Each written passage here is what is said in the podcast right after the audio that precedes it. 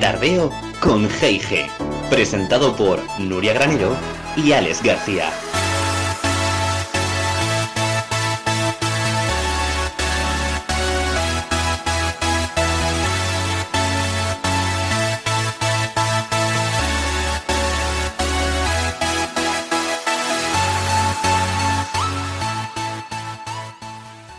Muy buenas tardes y bienvenidas, bienvenidos una semana más tardeístas a nuestro tardeo con GIG.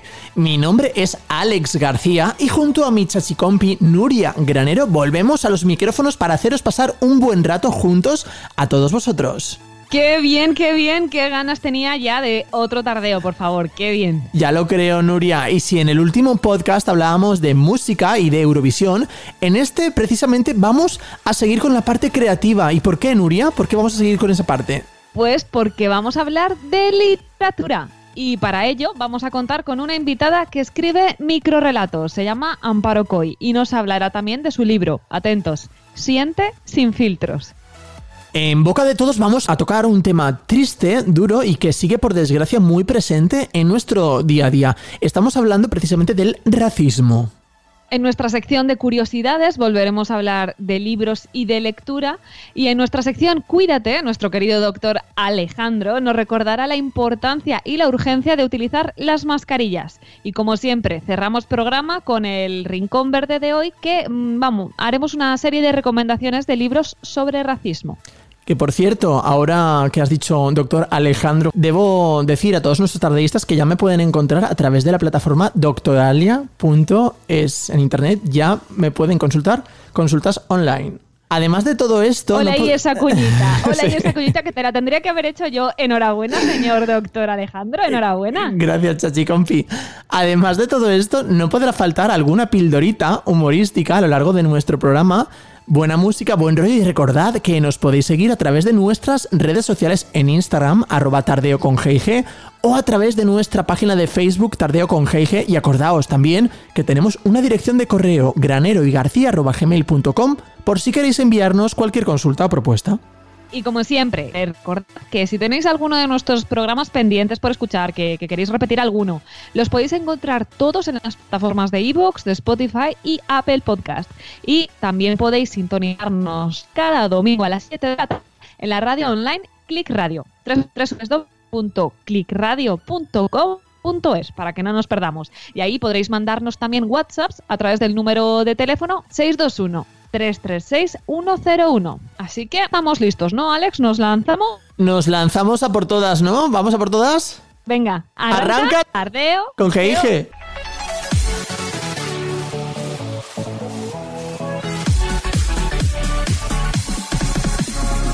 En boca de todos.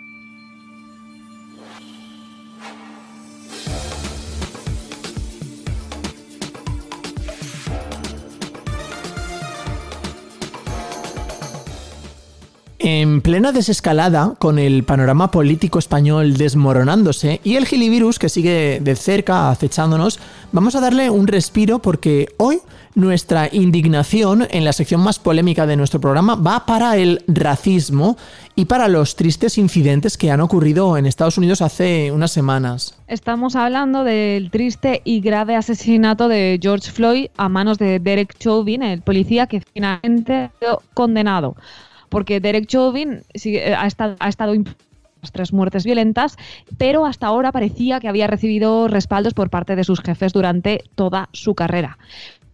El incidente ha relanzado el movimiento Black Lives Matter, que comenzó en 2013 y ha avivado algo que en realidad pues, estaba latente y ha provocado que en Estados Unidos vuelvan a levantarse una oleada de protestas equiparables a las que ocurrieron tras el asesinato de Martin Luther King. Y es que mucho ha llovido desde aquel famoso Yo tuve un sueño de Martin Luther King, pero tristemente ese sueño no se ha cumplido o no dejamos que se cumpla. Y es que nuestro amigo naranjito Trump, que se ha ganado un porrón de enemigos durante su mandato, está acabándose su, propia tumba con la reacción que está teniendo frente a todas estas protestas y reivindicaciones, con amenazas incluso del propio presidente, como desplegar al ejército en las calles de Estados Unidos si continúan los disturbios por la muerte de George Floyd. La sobrina de Floyd le preguntó directamente cuándo ha sido Estados Unidos grandioso y tal y como indicó el hermano de Floyd, la muerte de George Floyd no tiene, no tiene que ser en vano, no limitarse a ser otra cara en una camiseta más. Y es que el, racismo está presente en nuestro día a día y a veces ni siquiera nos damos cuenta, eh, incluso en nuestro, en, nuestro lenguaje. ¿no? Seguro que nos pasa cuando a veces dudamos entre decir persona negra, persona de color, negrito, o, cuando es verdad que en una noticia se matiza explícitamente que era una persona negra, en realidad esa información es relevante, hace falta matizarlo. Eh, vamos a rescatar unas palabras del director de cine Santiago Zanú, que dice que el eufemismo es una manera blanca de esconder las razas y sobre todo de clasificar en rangos la raza negra de negro bueno, hombre de color, a hombre malo, hombre de raza negra. Si la persona en cuestión comete un delito, en los medios de comunicación dirán que es de raza negra, si en cambio tiene un logro en literatura, se dirá que la persona es de color.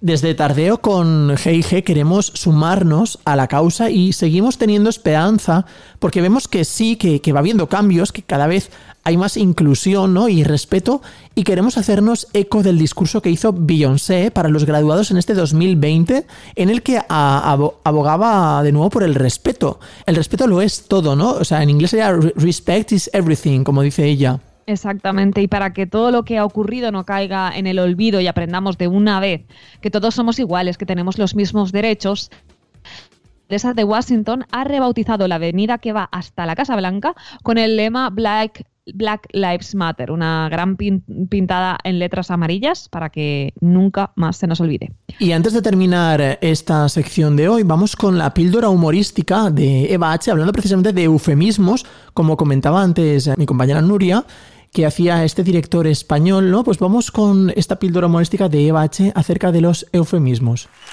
Siempre que recordamos los inventos del hombre, quiero decir del ser humano, siempre recordamos los mismos, ¿no?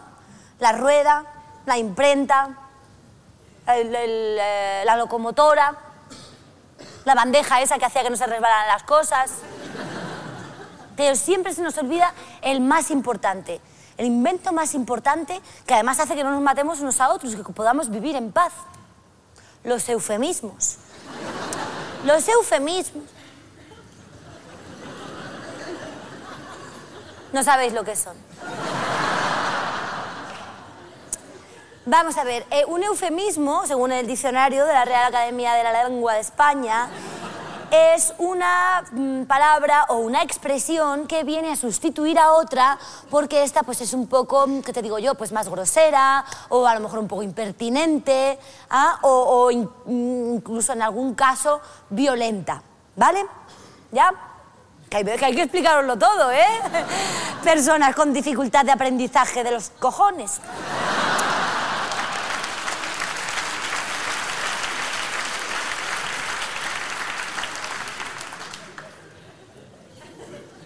En todo caso, los eufemismos sirven para que el mundo sea muchísimo mejor, muchísimo mejor y más bello, porque no hay gordos ni gordas. Hay hombres de hueso ancho o mujeres que retienen líquidos. Gracias a los eufemismos no hay feos. Hay hombres graciosos. No hay feas hay mujeres con rasgos exóticos. Es así. Gracias a los eufemismos vivimos en un mundo donde no hay tontos. Hay personas con un poquito de déficit de atención. ¿ah? O por lo menos gracias a los eufemismos vivimos en un mundo en el que los concursantes de Gran Hermano pues no son unos completos gil... Bueno, aquí a lo mejor el mundo del eufemismo también tiene un límite y tampoco puede estar a todo. Esto es Tardeo con G&G. ¿Sabías que...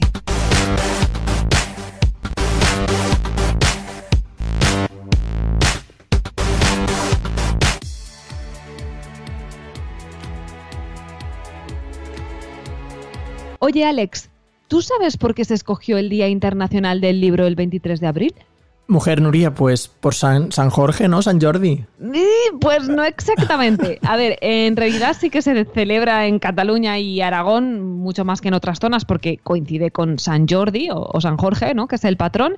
Pero el Día Internacional del Libro fue una propuesta de la UNESCO y se trata de, un día simbólico para la, la literatura mundial porque ese día, justamente, en 1616 fallecieron Cervantes, Shakespeare eh, y Garcilaso de la Vega. Fíjate qué coincidencia, ¿no? Veremos si nuestra invitada de hoy habrá leído a Cervantes o a Shakespeare. Yo creo que sí, ¿no? Mm, yo creo que sí, ¿no? O, vamos, seguro, o por lo menos vas a ver quiénes son. Eso seguro. Vale, pues a ver, ahora te pregunto yo a ti, Nuria. ¿Tú sabes cuándo se inventó el braille?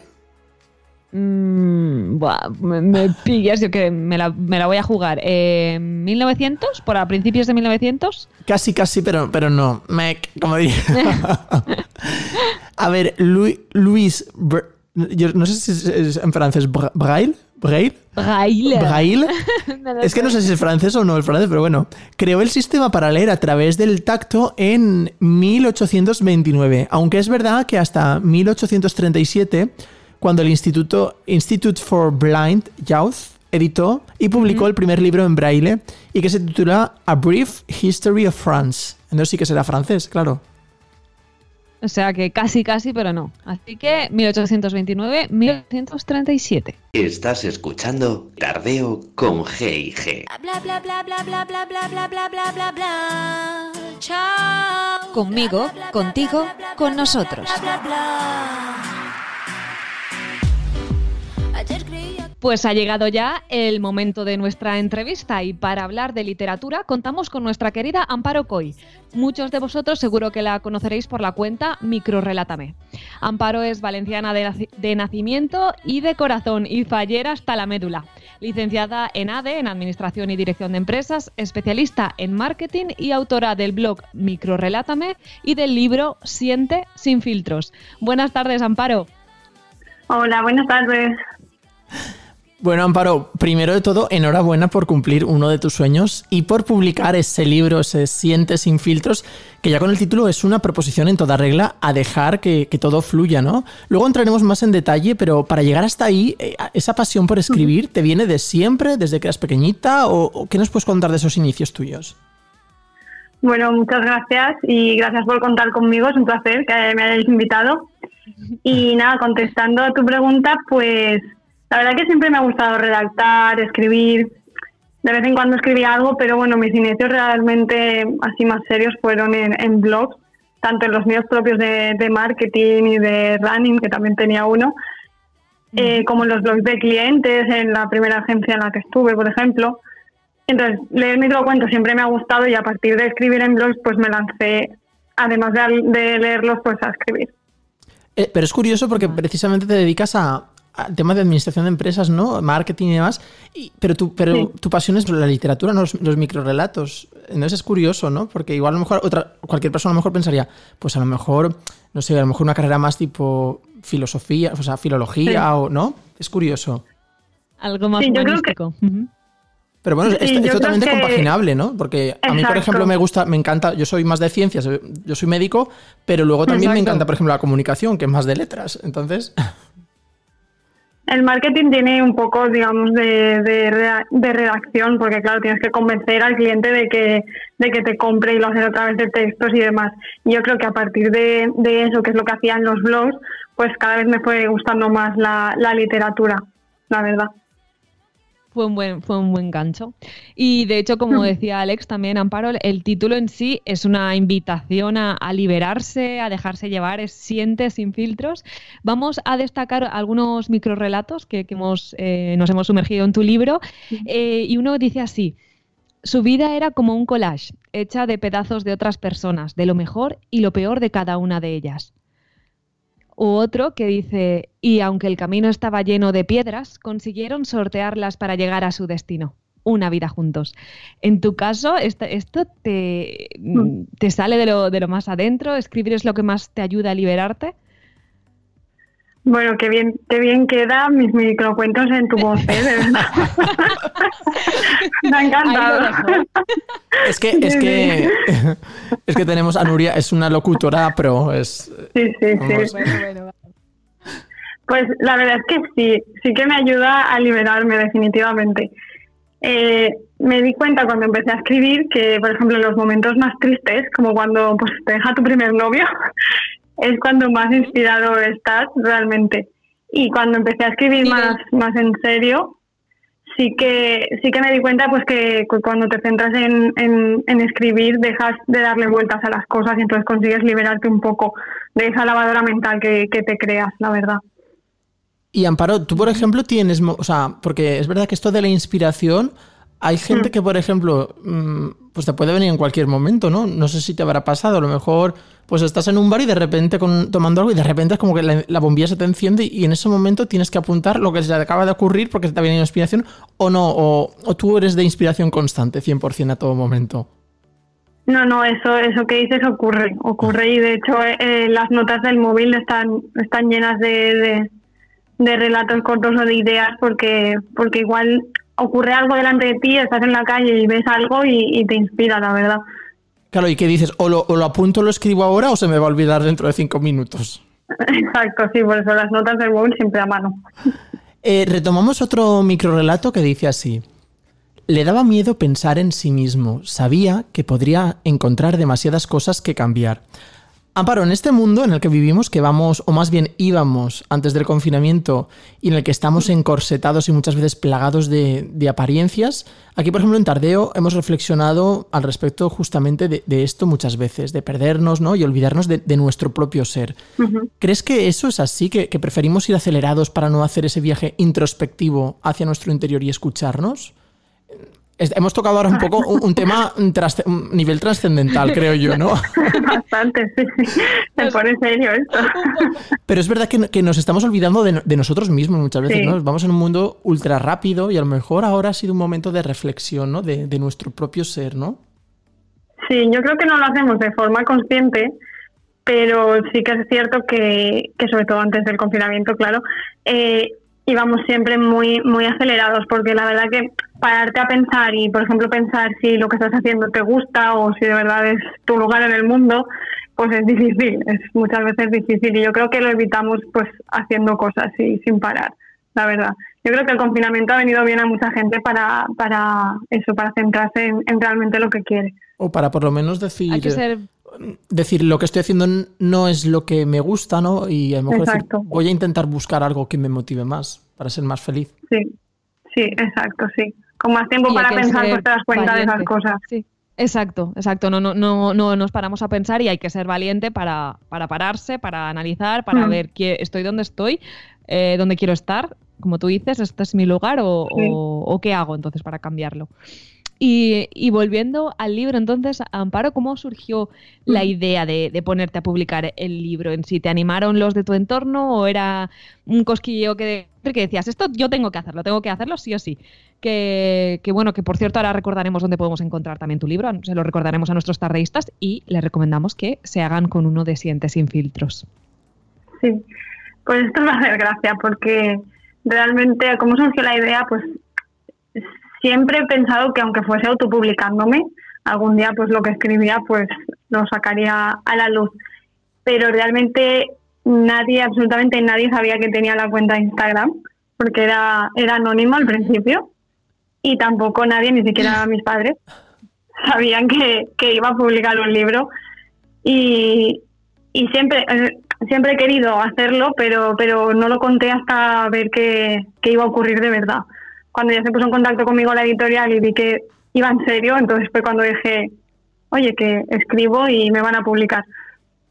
O sea que estuviste guardando un poco como la noticia hasta que realmente se hiciera realidad, ¿no? Tenías un poco miedo de decir, no sé, que cuente algo y al final se eche para atrás la idea.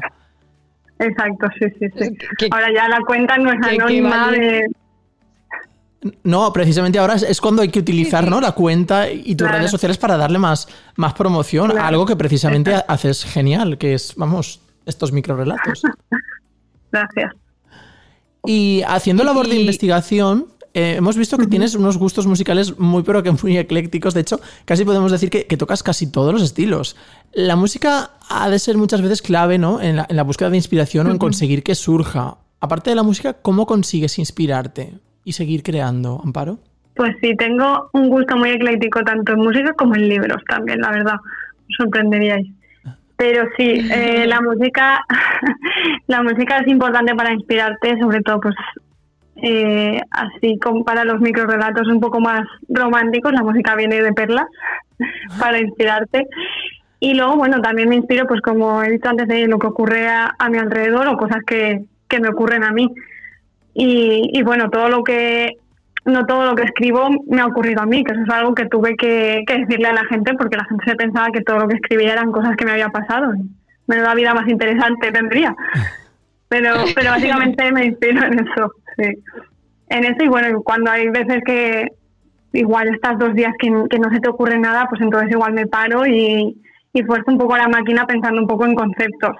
Eh, pues en el cielo, en, en ojos verdes, en la guitarra, en una guitarra y a partir de ahí pues intento intento pensar y, y intentar que me venga la inspiración de nuevo. Y- Pero básicamente en lo que me ocurre a mí y a mi alrededor. Y así, por ejemplo, echando un poco la vista atrás, ¿cuándo te viene Mm. más la inspiración? ¿Cuando estás mm, en momentos o emocionalmente más feliz o emocionalmente con sentimientos más tristes? Si pudieras así mirar a grosso modo.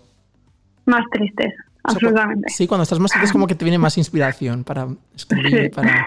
Es, curioso. sí, sí. es nivel Alex Ubago.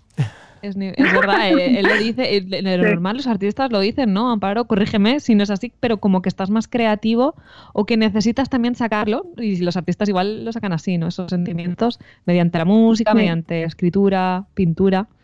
Bueno, también es Yo como... un es eso. Es un poco terapia también, creo yo. O sea, es una forma Mm. de cambiar a lo mejor ese sentimiento triste o, o negativo a lo mejor a través, sí, a través de Mm. pues, la escritura o incluso em, la música, los, los artistas, los cantantes o los Sí. músicos, eh, y, y de hacerlo, usarlo un poco como terapia, ¿no? Para cambiar ese estado, digamos, de melancolía, de tristeza en uno de, pues, un poco más de alegría, ¿no?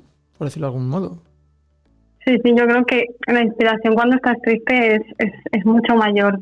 Y justamente para eso, porque intentas darle la vuelta a la situación y, y liberarte de, de esos sentimientos más, más tristes. Y qué bien que, que sirva de eso justamente, que qué potencia tiene la, la creatividad para que nos sirva de, de terapia.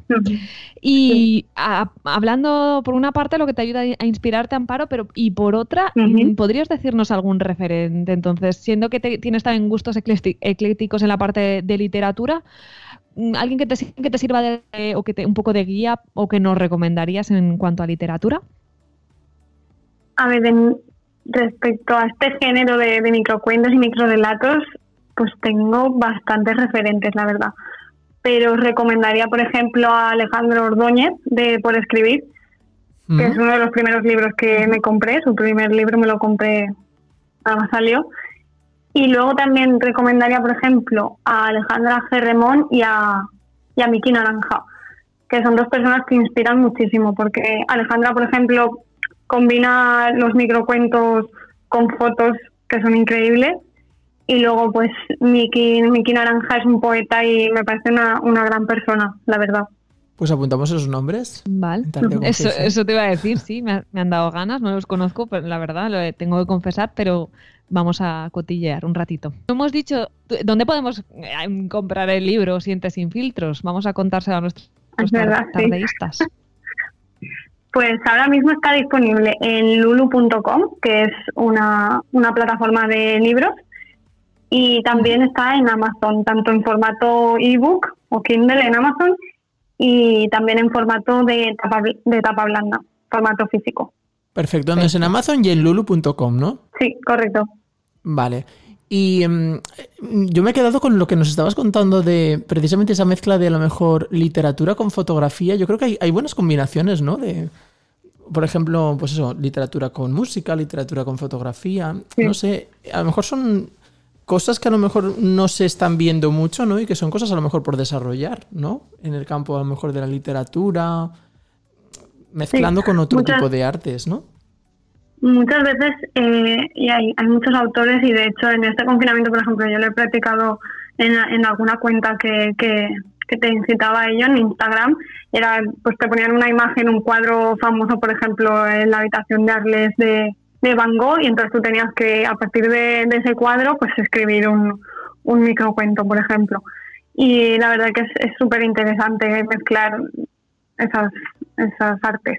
Claro, porque al final lo que buscas un poco es eh, emocionar al, en este caso al lector, a la, a la persona que tienes enfrente, que es la que va a recibir el mensaje, ¿no? Entonces yo creo que cualquier combinación o cualquier formato que ayude a emocionar en mayúsculas a ese destinatario va a ser bienvenido, ¿no?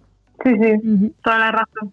Claro, to- todo vale, ya sea con, mediante un- una plataforma u otra, un material u otro, o un medio u otro. Y eh, eh, Amparo, en el caso de los microrelatos, digamos que nos centramos eh, en esta parte o, o también te interesaría o, o lo puedes combinar con novela más larga, con microcuento, o te gustaría centrarte en microrelato y punto, o tienes más ideas en la cabeza para próximos proyectos. Sí que me gustaría eh, novela. Lo único que, claro, ahí hay que buscar mucho tiempo y buscar mucha inspiración.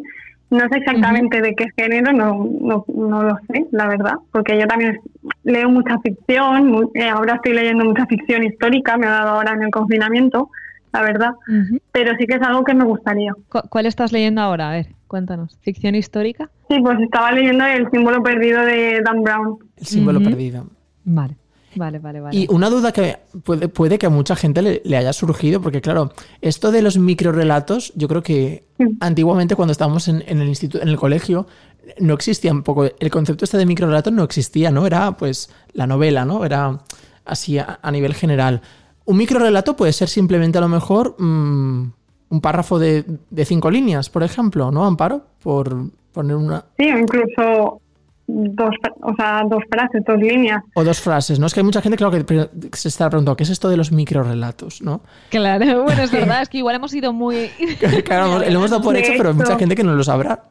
Sí. De hecho, eh, a mí me empezaron a gustar mucho los microrelatos cuando era más pequeña porque leí uno de Augusto Monterroso que se llama El dinosaurio, que, que igual os suena, pero que es- está forma parte de, de una obra suya de 1959 o 1960. Y es un microrelato que, que dice, cuando despertó, el dinosaurio todavía estaba allí. Y ese es el Y- microrelato. Ese es un microrelato.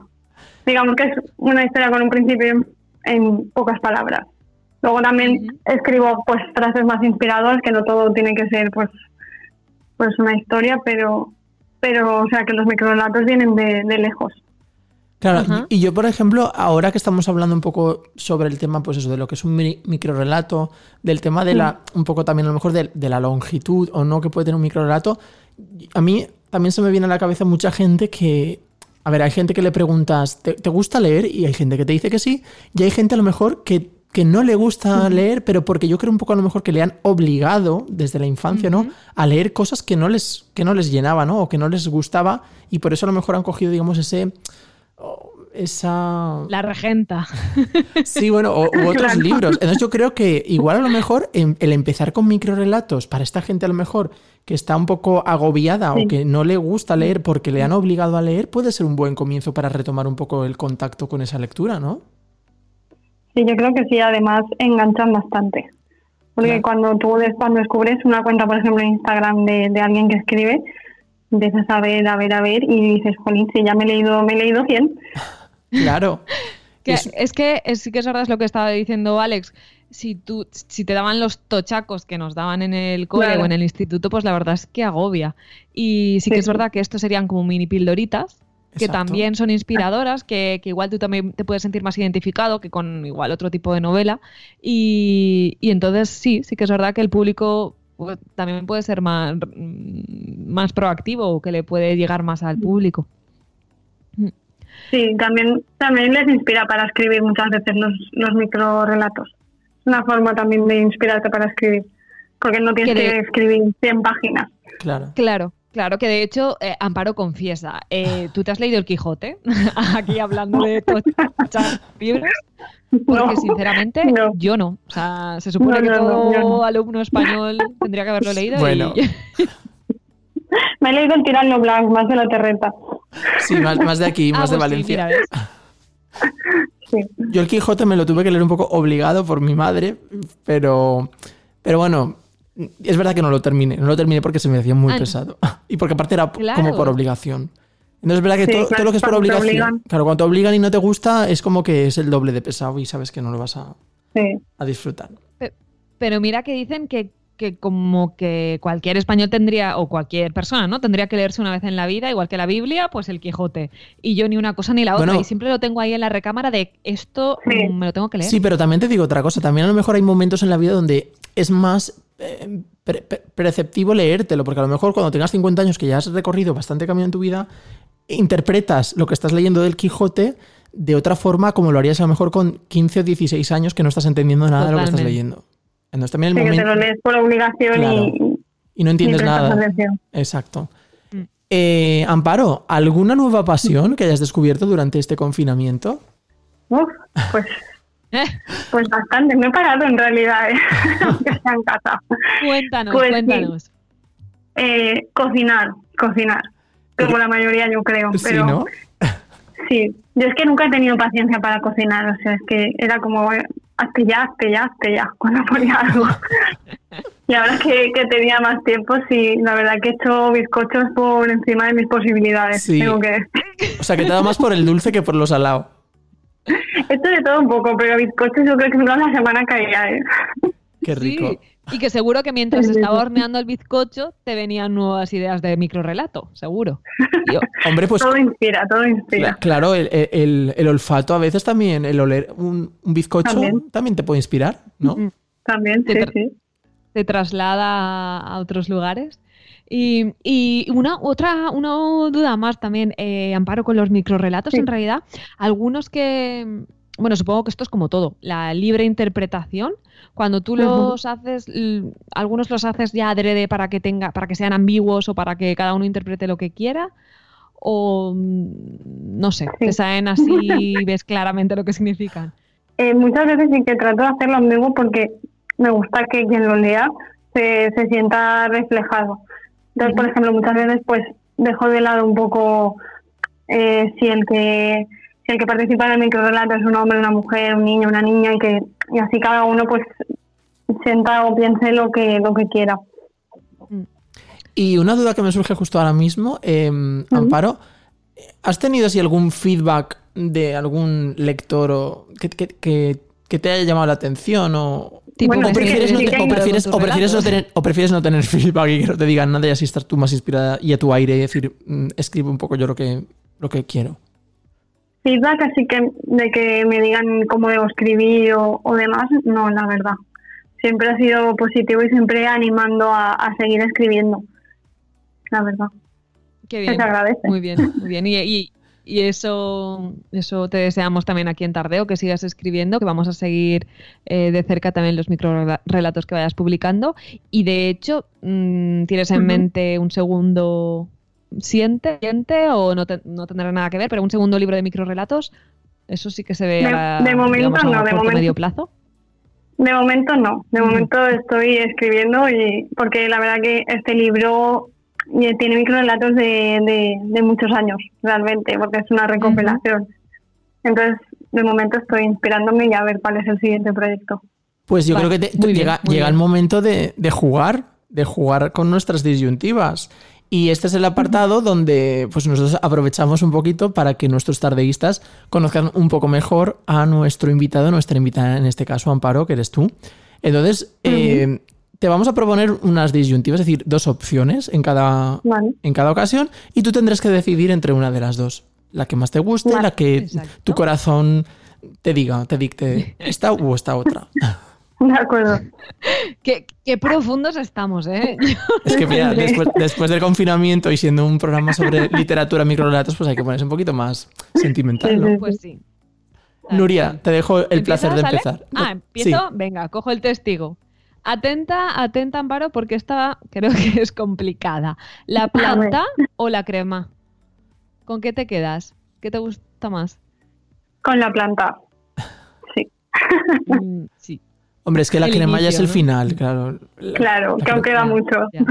Y la planta es como el, el- el- el pistoletazo de salida, ¿no? De las fallas estamos Exacto, que hablando. aún quedan muchas cosas de vivir. Eso sí. iba, Claro, lo digo por si eso hay- iba a decir, fallas, digo, vamos a poner en contexto, no sea que nos escuche alguien fuera de la TRT y diga de, ¿De qué están hablando? Estamos hablando de las fallas y la planta es el momento que Correcto. plantan las fallas y la crema, pues, como el nombre valenciano indica, cuando las queman. Vamos ahora con otra disyuntiva, Amparo. A ver, aunque es muy parecida, los dos platos, esta es un- una disyuntiva gastronómica. ¿Prefieres quedarte con una paella valenciana o con un arroz al horno? Uh, qué difícil. Pero yo soy de arroz al horno, o sea, es mi plato favorito. O sea, Sí, Ok. sí. Ole, muy rico, muy rico. Eso he comido yo hoy. yo también. Ahora, Qué bueno. es verdad, es verdad. Cierto. Puesto de acuerdo.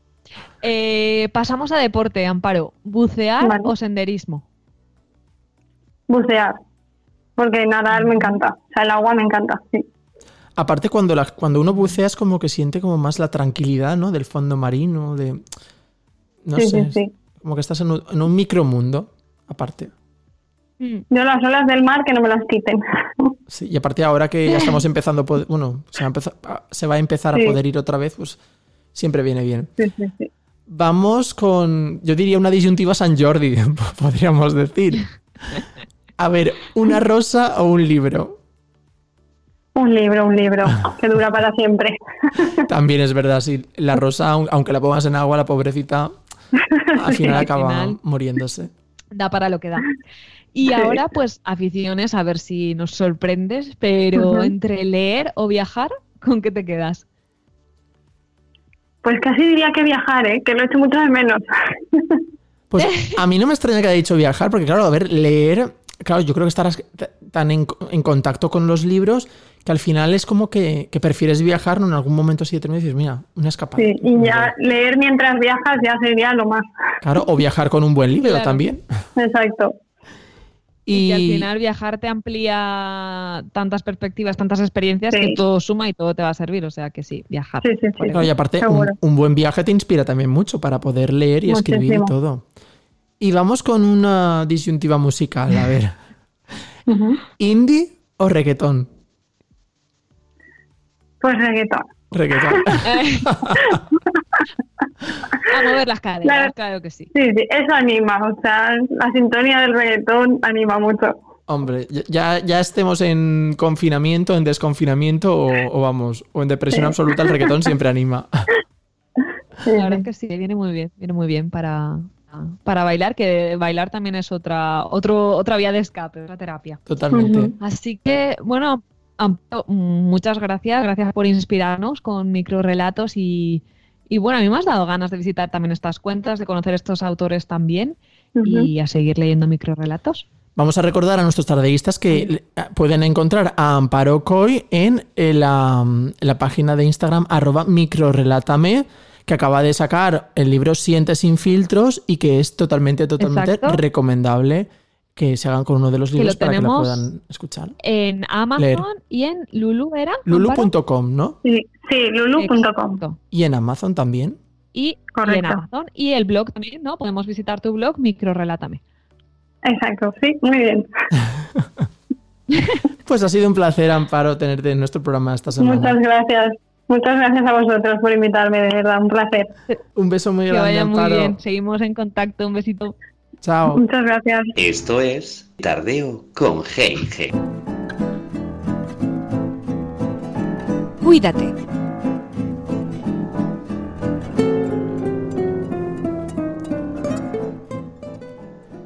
Nuria, hoy toca insistir en nuestra sección de salud en algo que debemos normalizar, sí o sí, en nuestra nueva normalidad como son las mascarillas.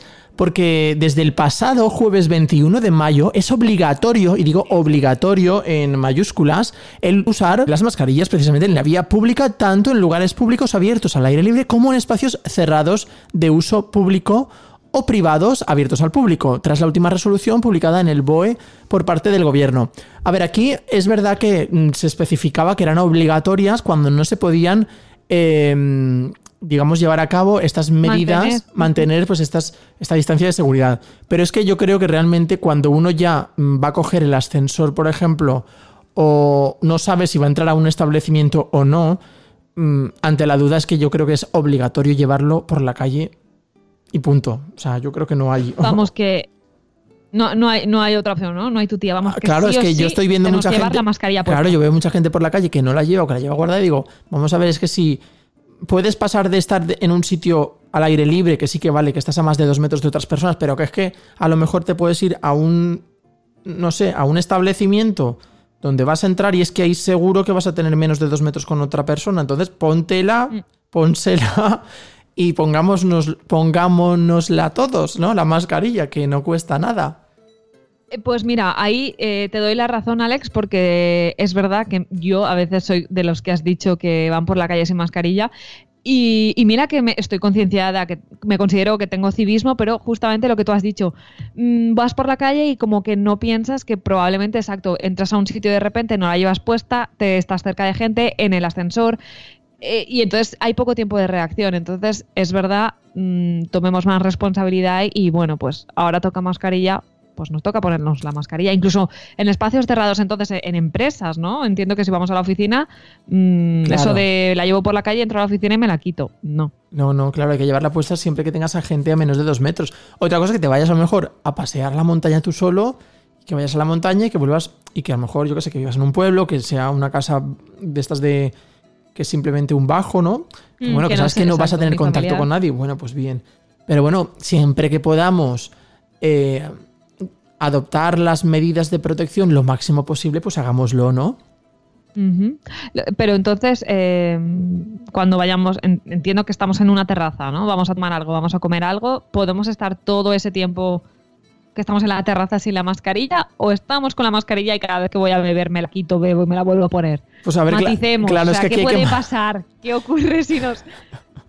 A ver, claro, aquí hay que matizar, ¿no? Porque, a ver, lo del tema de las terrazas, o el tema. Es verdad que si voy a comer o voy a beber, pues mm, voy a tener que tener la boca libre para poder, pues eso, beber, comer, etcétera, etcétera.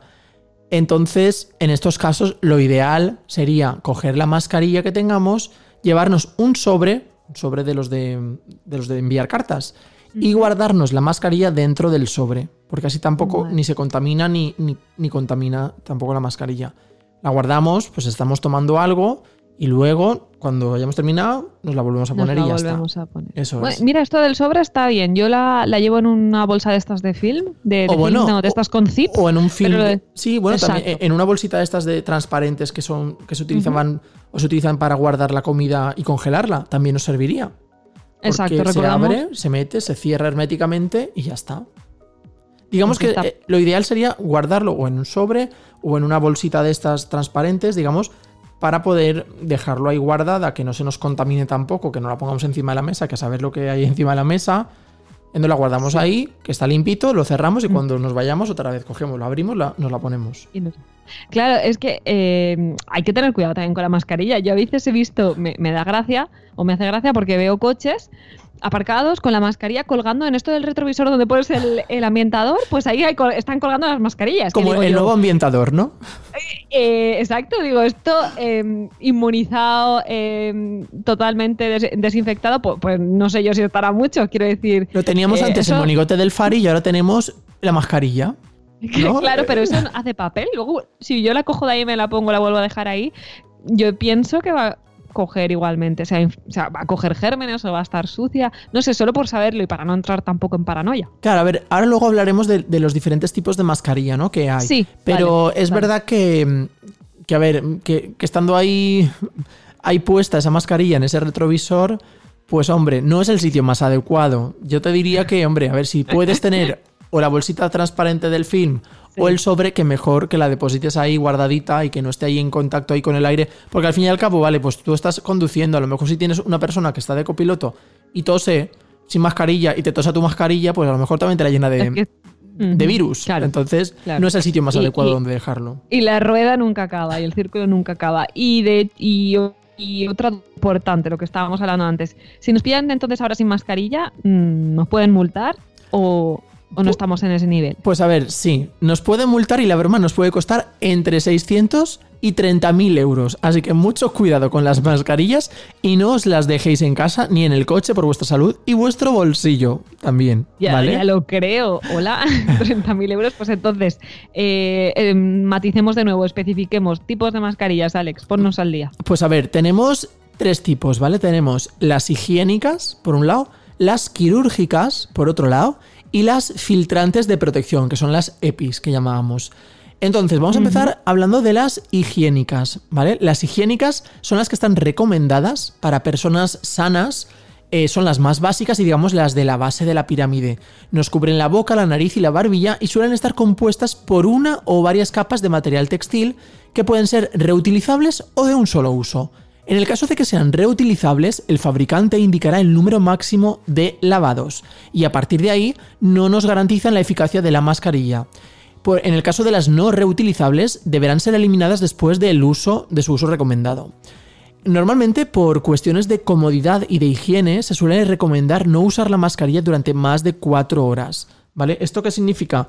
Pues significa básicamente que si nos la, nos la ponemos, más o menos que tengamos en cuenta que eso, que, que no conviene tenerla más de 4 horas seguidas, la mascarilla puesta. Pues nos la podemos quitar a las 2 o 3 horas y luego vol- volvernosla a poner, ¿vale? Eh, en caso de que se humedezca, se deteriore por el uso, ¿vale? Se recomienda sustituirla, cambiarla por otra. Normalmente deben de tener una filtración bacteriana eh, superior al 90% y una respirabilidad inferior a 60 PA por centímetro cuadrado, ¿vale? Para que sean efectivas. Luego de ahí pasaríamos al, al segundo tipo de mascarillas, que serían las quirúrgicas, que sí que son las recomendadas para personas con síntomas, con tos, personas enfermas o con la infección, pero asintomáticas. Claro, aquí quién sabe que, quién tiene la infección, pero no tiene síntomas, Ya. salvo que te hayan hecho la, la prueba, ¿no? Pues es difícil saberlo. Son las que encontramos en. Estas son las, las, azules. las estas, azules ¿no? o las verdes. la- sí, los que tienen la telilla verde. Son las que encontramos en ambientes sanitarios que podemos comprar en la farmacia también por menos de un euro. Y la misión es proteger a quienes están a nuestro alrededor evitando la dispersión vírica al estornudar, al toser o al hablar. Normalmente la durabilidad también de estas mascarillas suele ser de 4 horas. Y estas, atención, nunca son reutilizables. Es decir, que estas mascarillas quirúrgicas, las verdes o las azules, tienen, digamos, una vida media de duración de las 4 horas. Después de esas cuatro horas, realmente la mascarilla, si la hemos usado, ya no sirve. Habría que coger otra mascarilla quirúrgica y ponérnosla para que, digamos, hiciera su efecto. Y estas no las podemos lavar, meter a la lavadora, etc. Estas, una vez que la hemos usado, se tira a la basura. Nunca jamás la tiréis al, al- al suelo, que estamos viendo un montón de gente y un No, por de, favor, exacto. Mm. de- de residuos por ahí de, de- de mascarillas en el suelo. Y eso tampoco es así. No o en el así. fondo del mar. Exacto, nada. Mascarillas a la, a la basura, a la papelera. Y por último, en la cumbre de la pirámide tendríamos arriba del todo las mascarillas filtrantes, las EPI, que son las de los equipos de protección individual. Y se recomiendan fundamentalmente pues, para personas que están cuidando o en estrecho contacto con pacientes infectados para crear una barrera entre el enfermo y el cuidador o sanitario. También pueden estar recomendadas eh, para grupos vulnerables por indicación médica. Eh, sobre todo lo que evitan estas mascarillas, estas mascarillas filtrantes o, o de EPI, son la- es la entrada de partículas contaminantes en nuestro organismo y según su eficacia de filtración, pues pueden ser de tres tipos, como ya dijimos en programas anteriores. Está la FFP1, la FFP2 y la FFP3. Que recordemos que a partir de la FFP2 sin válvula sería la recomendable como mascarilla eh, filtrante adecuada. El Rincón Verde.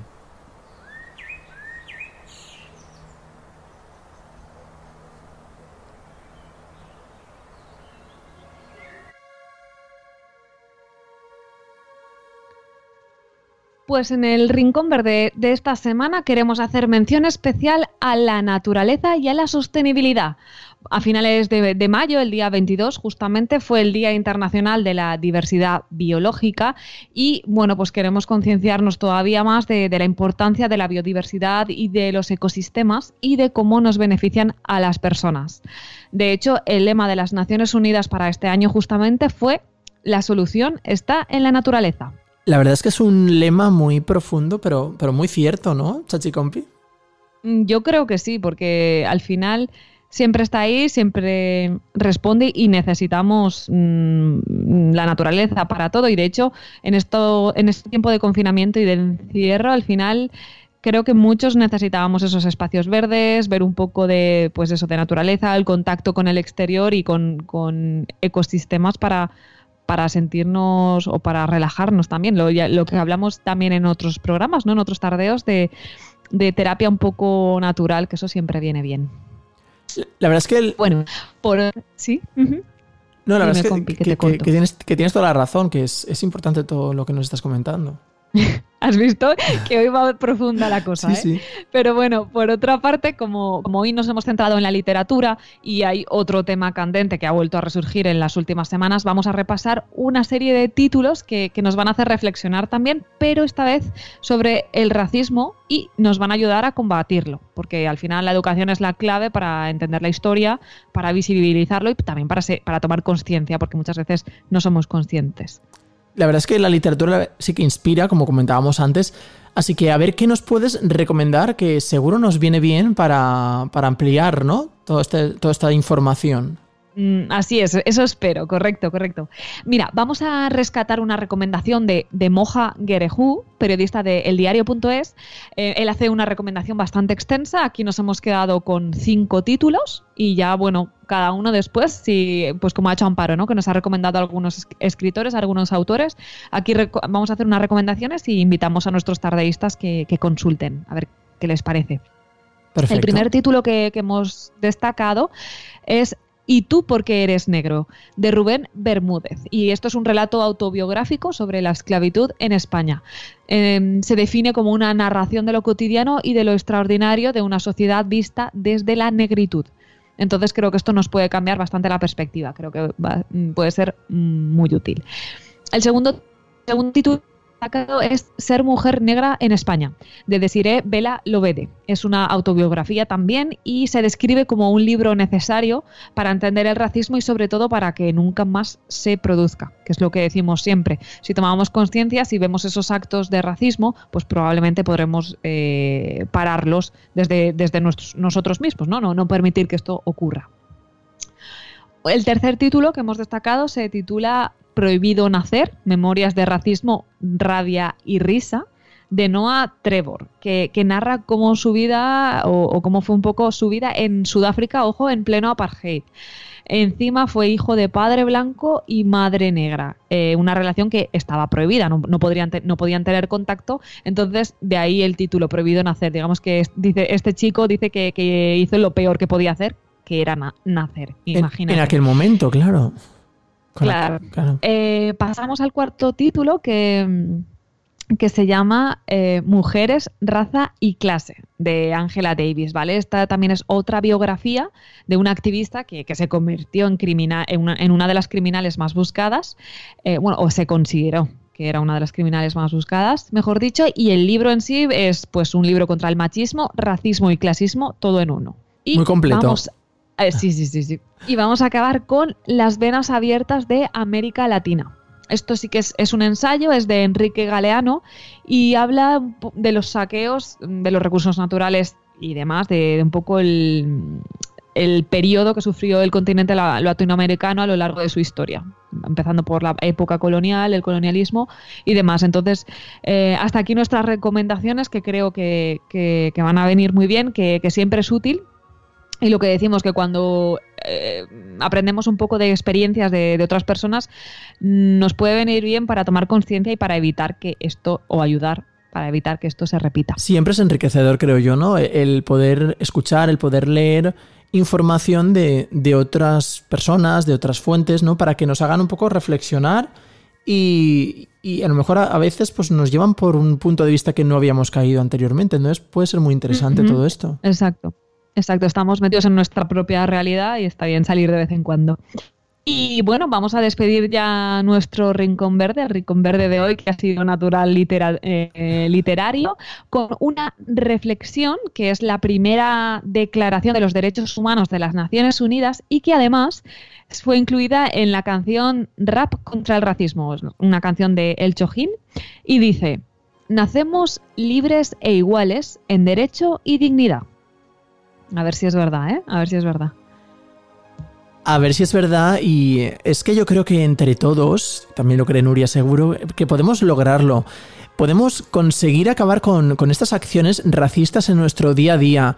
Creo que ha llegado ya el momento de decir basta ya de luchar todos juntos por un bien común, ¿no? Por, por un respeto hacia todas las personas, seamos blancos, amarillos, negros, azules, da igual el color, porque el color de la piel no es más que eso, es un color, no significa nada.